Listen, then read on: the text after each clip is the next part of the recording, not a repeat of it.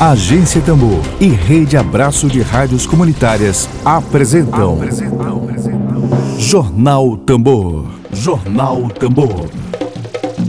Comunicação livre, popular e comunitária. Está no ar Jornal Tambor. Jornal Tambor. Dedo de prosa.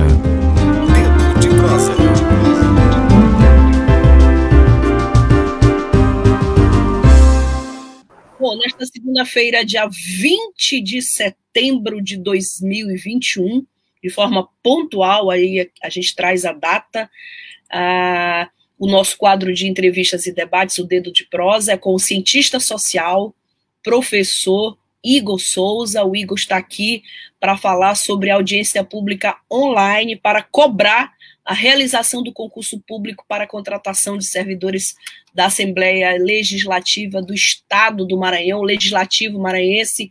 Igor, muito bom dia para ti.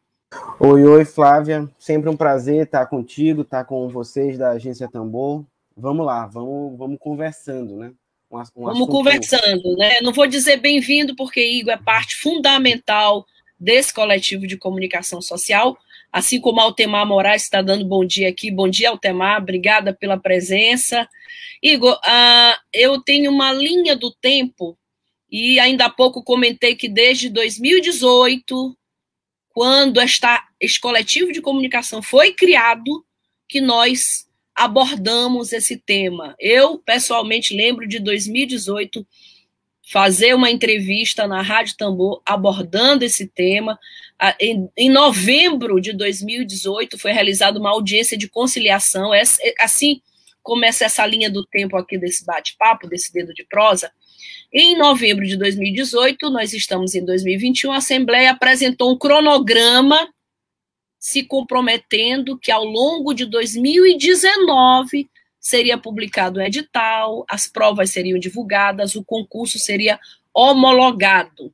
2019 acabou, não houve uma única linha de comunicação da Assembleia, que mantém, aliás, um complexo de comunicação social gigante, com bons profissionais, claro, né, colegas nossos aqui, jornalistas, mas não houve uma única linha sobre o concurso público. 2020 veio a pandemia de coronavírus e quem tinha um álibi para não realizar pode ter se apropriado desse álibi. Só que 2021 a gente já teve Enem, já teve outras outras outras é, realizações de provas, concursos ou não, ou ingressos para ingressos de carreiras, e não foi nada realizado para a Assembleia. Eu começo te fazendo essa provocação do Emílio Azevedo, que colocou ainda há pouco aqui é, esse assunto de hoje, comentou o Emílio, é muito importante.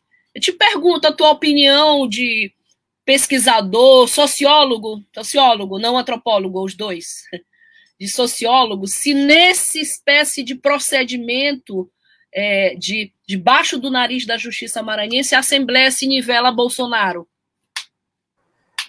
É, Flávia, eu acho que tem um elemento interessante para a gente pensar, né, que existem grupos, sobretudo grupos políticos, que vivem da rapina e do esvaziamento do Estado em suas potencialidades, né?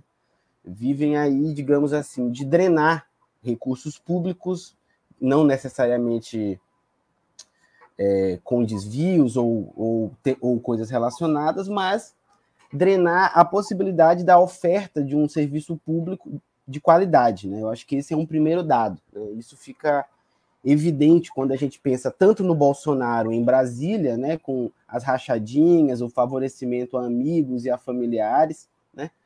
É, mas isso também se demonstra aqui no Maranhão, né? Não à toa a gente vê um, um desdém com a, com a com as instituições e com a coisa pública, né, digamos assim, com o pleno funcionamento é, é, da Assembleia com um corpo de servidores é, com estabilidade, com possibilidade de autonomia para, exercício das suas atividades, né, que cumpra ali os protocolos de acordo com, com, é, com um concurso público. Né? Então, o paralelo é um paralelo óbvio, né, tendo em vista, digamos assim, regras do jogo que são as regras antidemocráticas, né? a manutenção de práticas antidemocráticas, a manutenção de práticas clientelistas, a manutenção de um padrão é, que usa o Estado para interesses escusos e muitas vezes próprios, né, pessoais. Eu acho que esse é um primeiro dado para a gente pensar, digamos assim, nesse possível paralelo entre o, o, governo Bolsonaro e práticas como, como essas. Eu acho que esse é um ponto para a gente conversar.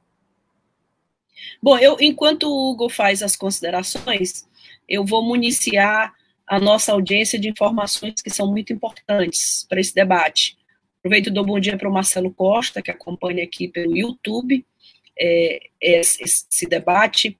Bom, a gente tem aqui, é, não há nenhuma espécie de justificativa oficial por parte da Assembleia Legislativa para não realização do concurso, como tão bem o camarada Igor aqui comentou, é, é a, a, fez um paralelo de comparação de certas práticas que não condizem com a democracia, a gente tem um orçamento, apuração feita pelo blog Buliçoso, a gente tem um orçamento do Poder Legislativo Estadual executado em 2019, tá?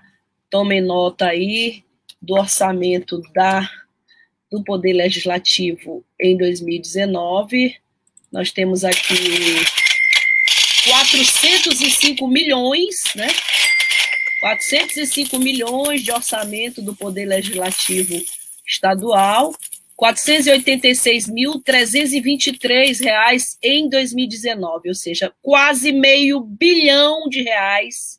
A Assembleia Legislativa do Estado do Maranhão recebeu de repasse público do Estado do Maranhão, quase meio bilhão. Em 2020, a lei orçamentária anual, 2021, este ano que nós estamos, prevê 455 milhões e 279 mil reais, ou seja, mais mais 50 milhões a mais de orçamento para a Assembleia Legislativa do Estado do Maranhão, 455 milhões. Então, não há nenhuma espécie de justificativa de que a Assembleia não tem como contratar. Existe também a, as aposentadorias que vão acontecendo de funcionários, e nós temos, Igor, aqui um paralelo interessante que você fez com muita propriedade, é essa relação entre a realização de um concurso de cargos públicos, né, e a democracia brasileira. Dia 15, dia 15 de setembro foi o dia da democracia, e todos os, os, os poderes, as redes sociais aqui, fizeram as suas homenagens à democracia, Dia da Democracia, dia, dia 15 de outubro, eu estou aqui com o, a própria Assembleia, né?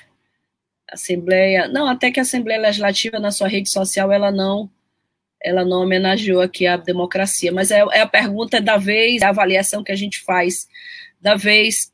É, o, Igor, qual é o paralelo que a gente pode estabelecer? Qual é a interface que há é, entre democracia e realização de concurso, na tua opinião, de estudioso é, dos temas da sociedade? Democracia, governo do povo pelo povo para o povo, né? A gente tem também uma definição muito interessante de Mário Benedetto, uruguaio, que diz que a, a, a democracia é feita é, é, construída por andaimes, né? Você vai subindo, subindo, subindo.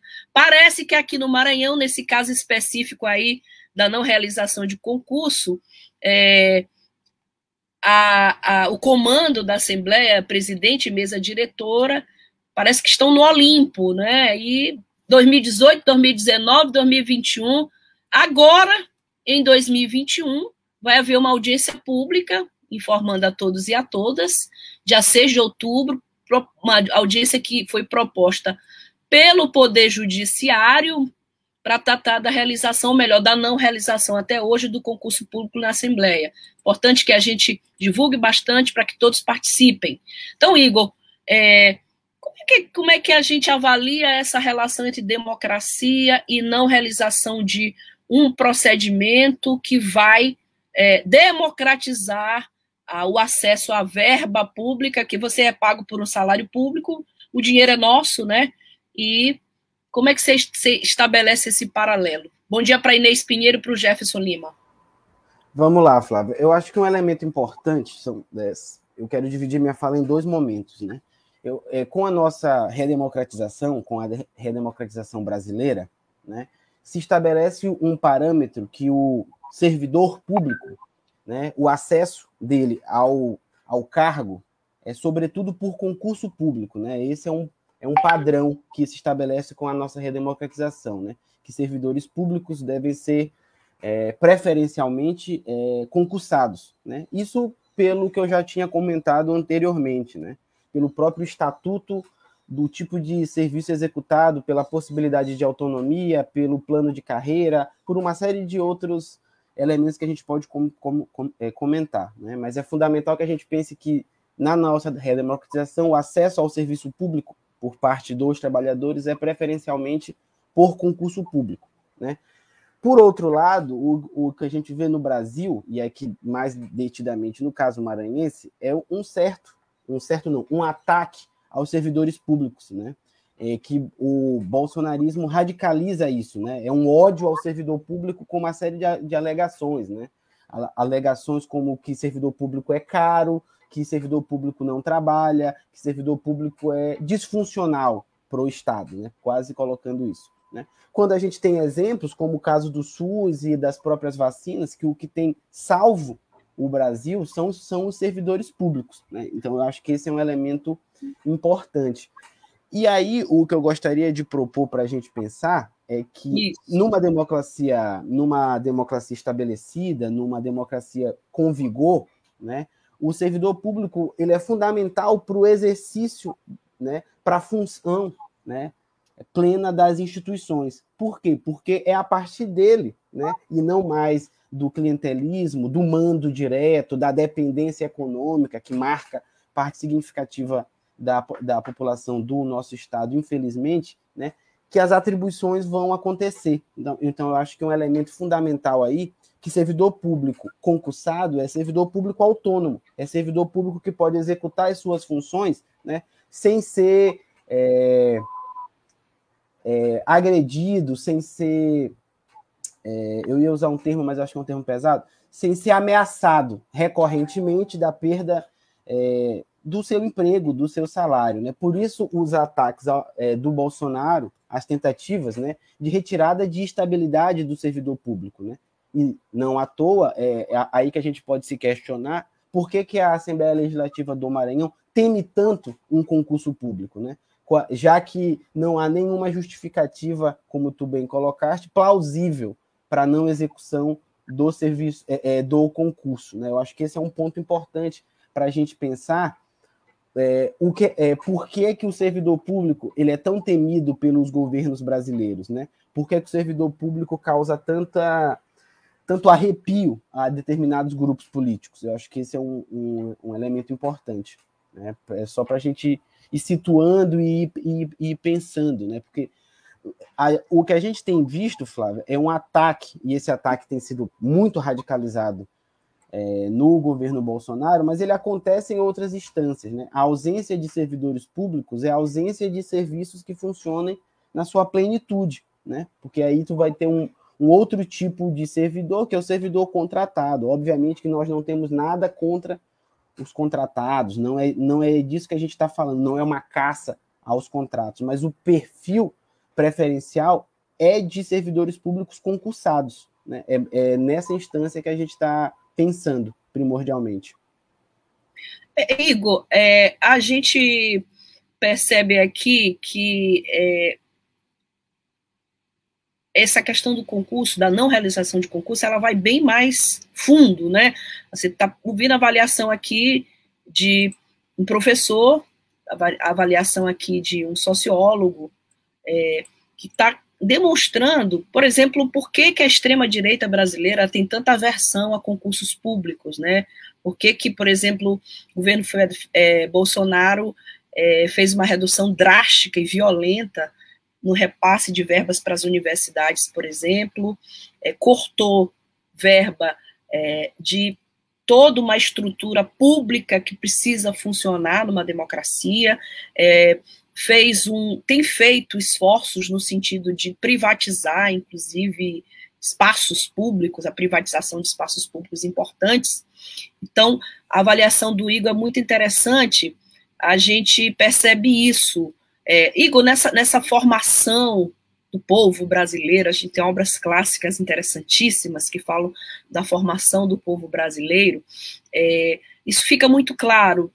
Patrimonialismo, outras práticas do, do povo brasileiro. Você, você tem uma determinação judicial. Aliás, é importante também informar a população que foi aplicada uma multa diária à Assembleia Legislativa do Estado do Maranhão de 50 mil reais pela, pelo não cumprimento da decisão judicial de realizar o concurso. Não sabemos, não temos informação se essa multa foi paga ou não. Você imagina, essa decisão foi de 2020, né? A partir de 2020, a Assembleia teria que pagar 50 mil reais diário. Se a gente for calcular 365 dias de 2020 e mais da metade de 2021, se essa multa está sendo paga, é uma soma astronômica que sai dos nossos bolsos, assim, do bolso do contribuinte, do nosso dinheiro, que a Assembleia paga por descumprir uma decisão judicial. Não sabemos, vamos apurar essa informação, se ela está pagando ou não essa multa. Bom dia para Gleice, que está no YouTube acompanhando aqui a Agência Tambor, a Juliana, que comenta, adoro a Agência Tambor, sempre trazendo temas essenciais para a nossa sociedade. Juliana, a casa é sua, fique à vontade. Igor, a gente já está aqui com 10 minutinhos ainda de, de debate, e é, tu falaste bem sobre a importância dos concursos como instrumento de acesso de acesso ao trabalho nos serviços públicos.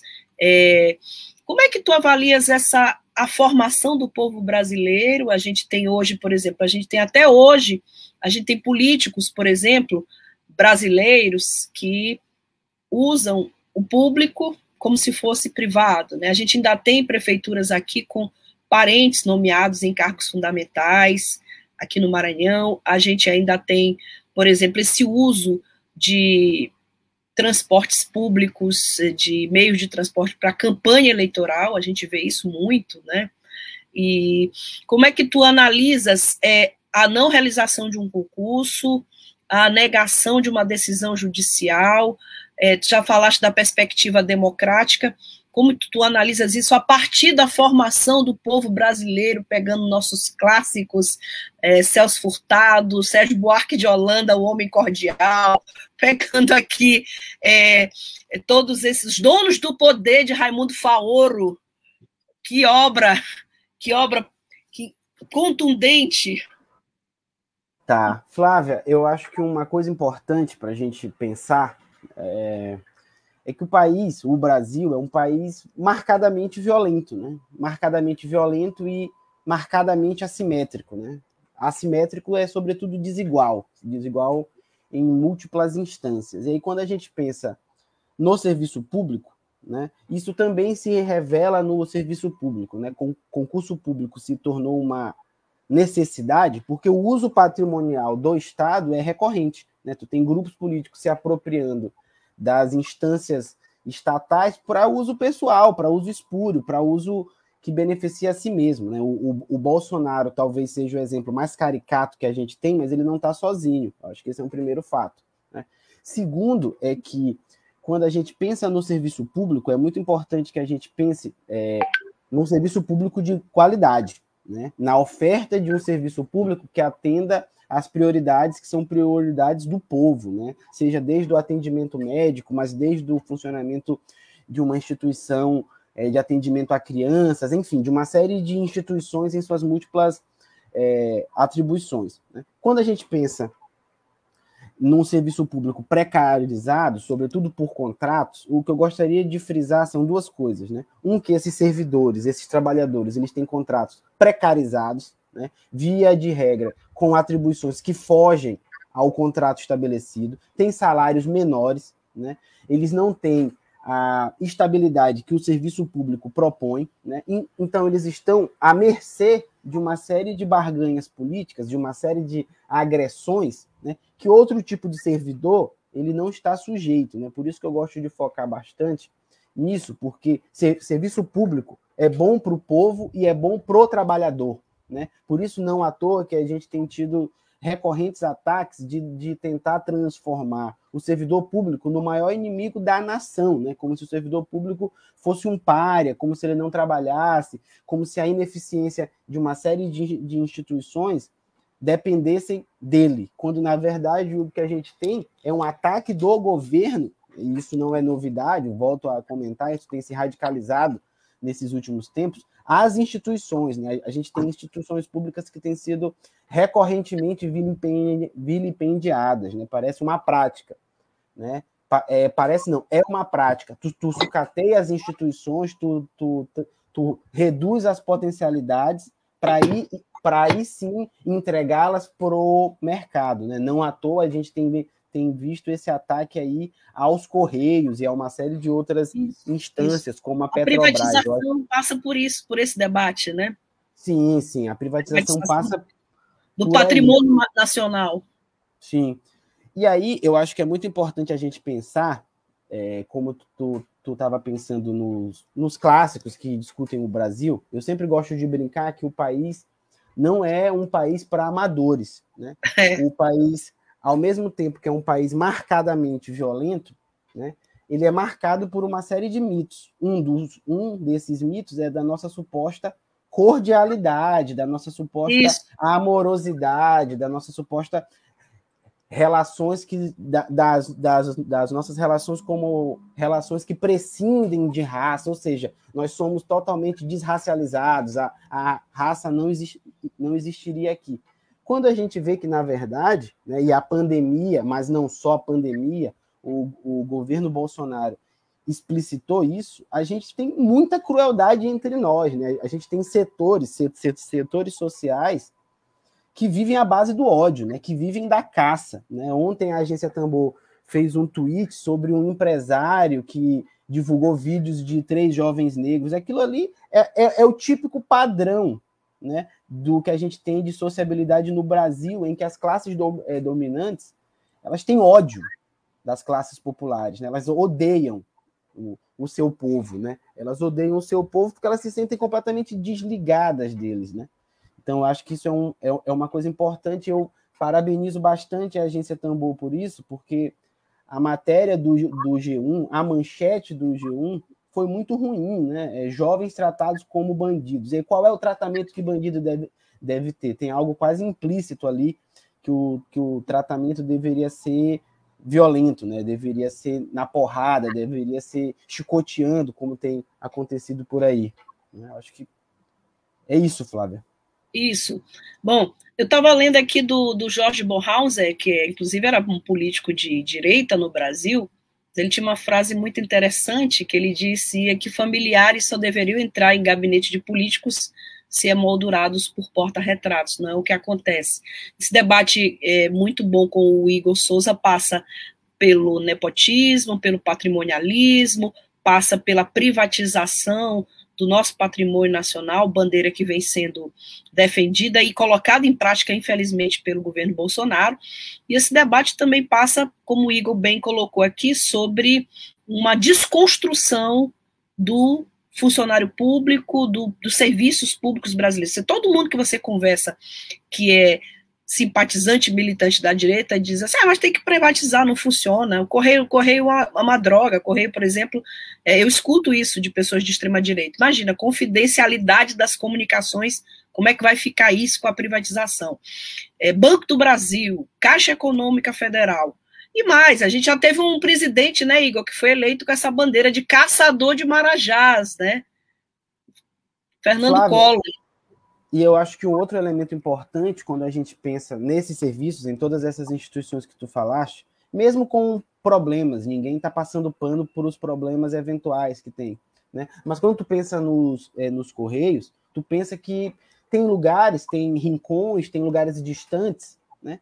Que, que uma empresa privada não vai ter interesse nenhum em fazer a entrega de uma carta, de uma correspondência, de um produto eventual. Por quê? Porque financeiramente não compensa. Né? A, o, o, a lógica de mercado é muito, muito diferente né, de uma lógica de acesso ao serviço público, de, da, da, primazia do, é, do Estado como alguém que vai ofertar bens à sua, à sua população. E aí a gente pode ver desde o SUS, com atendimentos em rincões, né, até o próprio acesso de, à correspondência, a própria confidencialidade, como tu bem, tu bem colocaste, e o próprio, né, é, a própria importância de que esse tipo de serviço se mantenha entre os, entre os nacionais, né, qual todo, todo, todo país considerado desenvolvido, com todas as aspas, civilizado, com todas as aspas, mantém parte significativa da sua logística entre os seus. Né? É só no Brasil que aparentemente tudo é entregue ao mercado, né? aos terceiros. Eu acho que isso é uma coisa importante para a gente pensar. Desde a te da telecomunicação, da comunicação, como a gente tem recorrentemente insistido, mas a logística também, né? É um passo importante que, que fique entre os nacionais, né, que tem uma primazia entre os nacionais, para que os interesses do país, para que os interesses da população sejam primordiais. É interessante, Igor, que a gente, na década de 70, durante o período ditatorial, existia toda, todo um ideário de é, patrimônio nacional, petróleo é nosso, né? É, Brasil, até fiz um, um editorialzinho para minha coluna, é, para frente Brasil, esse é um país que vai para frente, né? Eu te amo, meu Brasil.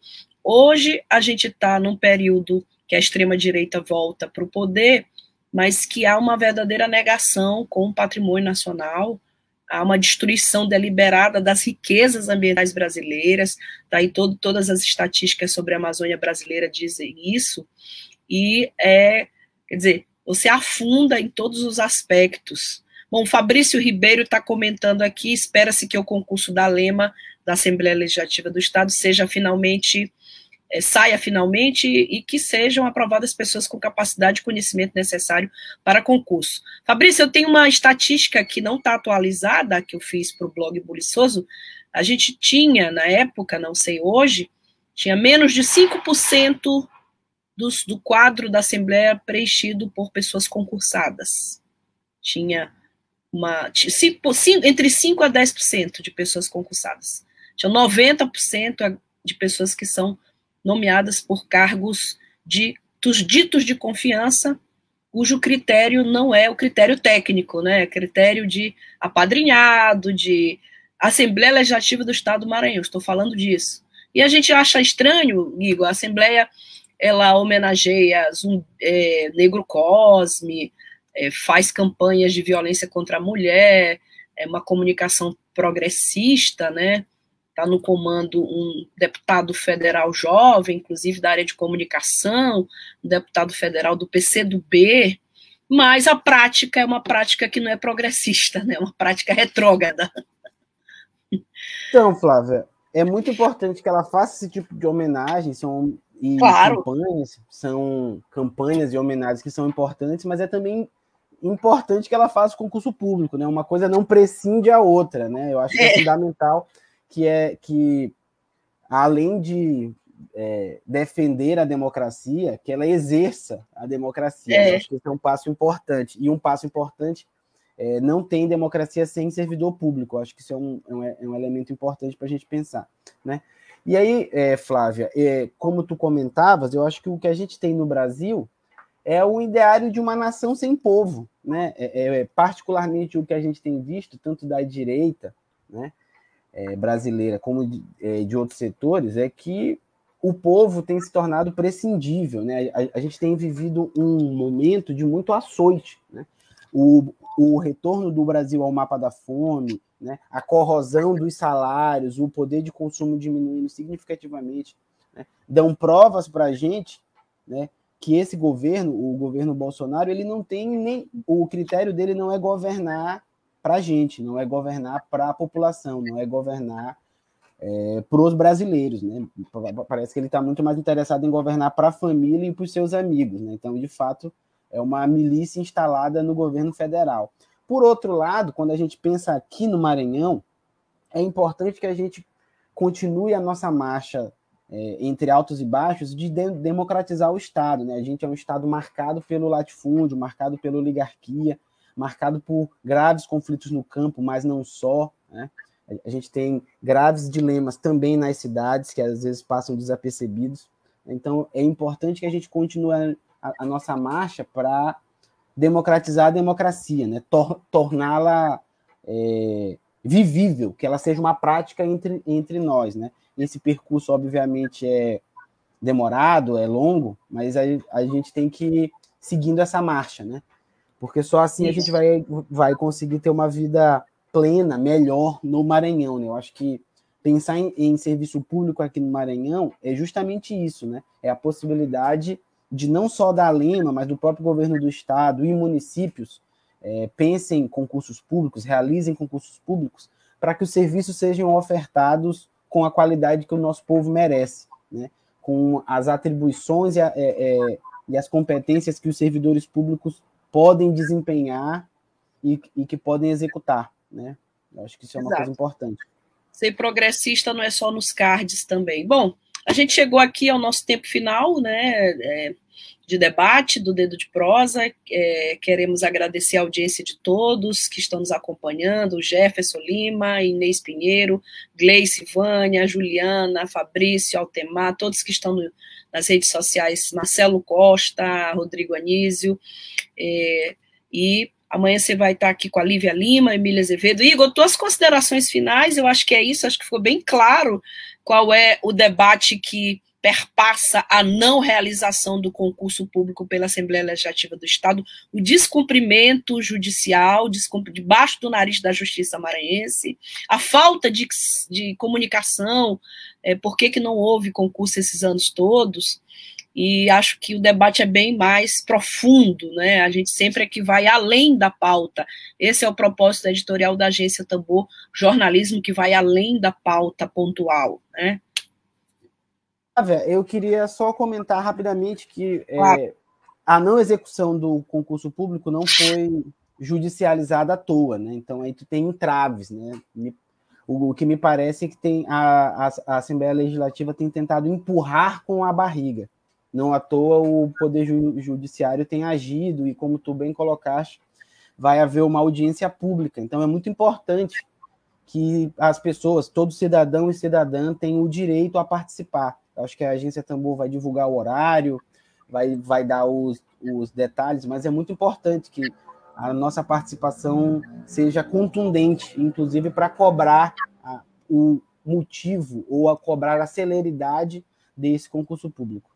E aí, é, eu queria, é, por fim, parabenizar a Agência Tambor, porque eu acho que a, a, Agência Tambor é o principal veículo de comunicação popular hoje no Maranhão, tem um papel importantíssimo de trazer notícias que nos retiram das nossas bolhas, notícias que muitas vezes são descredibilizadas, passam desapercebidas por outros canais de comunicação. Então, eu queria parabenizar e publicizar ah, o meu compromisso e respeito pela agência Tambor. Perfeito. Só lembrando aquilo que o Igor acaba de comentar, ah, no dia 6 de outubro haverá uma audiência pública online audiência pública essa que foi proposta pelo Poder Judiciário e não pela Assembleia Legislativa, para tratar da realização do concurso público. A agência Tambor vai divulgar, nós vamos acompanhar de perto e vamos continuar fazendo o nosso papel de comunicadores que têm um compromisso com a comunicação pública e não privada, tá? Então, agradecemos a todos. Vou encerrar aqui com a musiquinha aqui que o, o Luiz Eduardo Neves, que comentei ainda há pouco, está com um artigo hoje publicado no blog da Boitempo e no blog Buliçoso. Anjos Tronchos, que é uma crítica à linguagem de autômatos e algoritmos da atualidade, que possui capacidade de mutilar e fragmentar o intelecto geral e que atinge em cheio nossa autopercepção, nossa autoconsciência. Uh, Bernard diz, exemplo, que a cognição se separou do corpo. Então, a gente traz aqui Caetano Veloso, Anjos Tronchos, esse sonho maravilhoso que o Eduardo manda pra gente. Obrigada. Boa semana para todo mundo. Tchau. Até segunda. E logo. Web Rádio Tambor. A primeira rede de comunicação popular do Maranhão. Comunicação comunitária. Livre, alternativa e popular.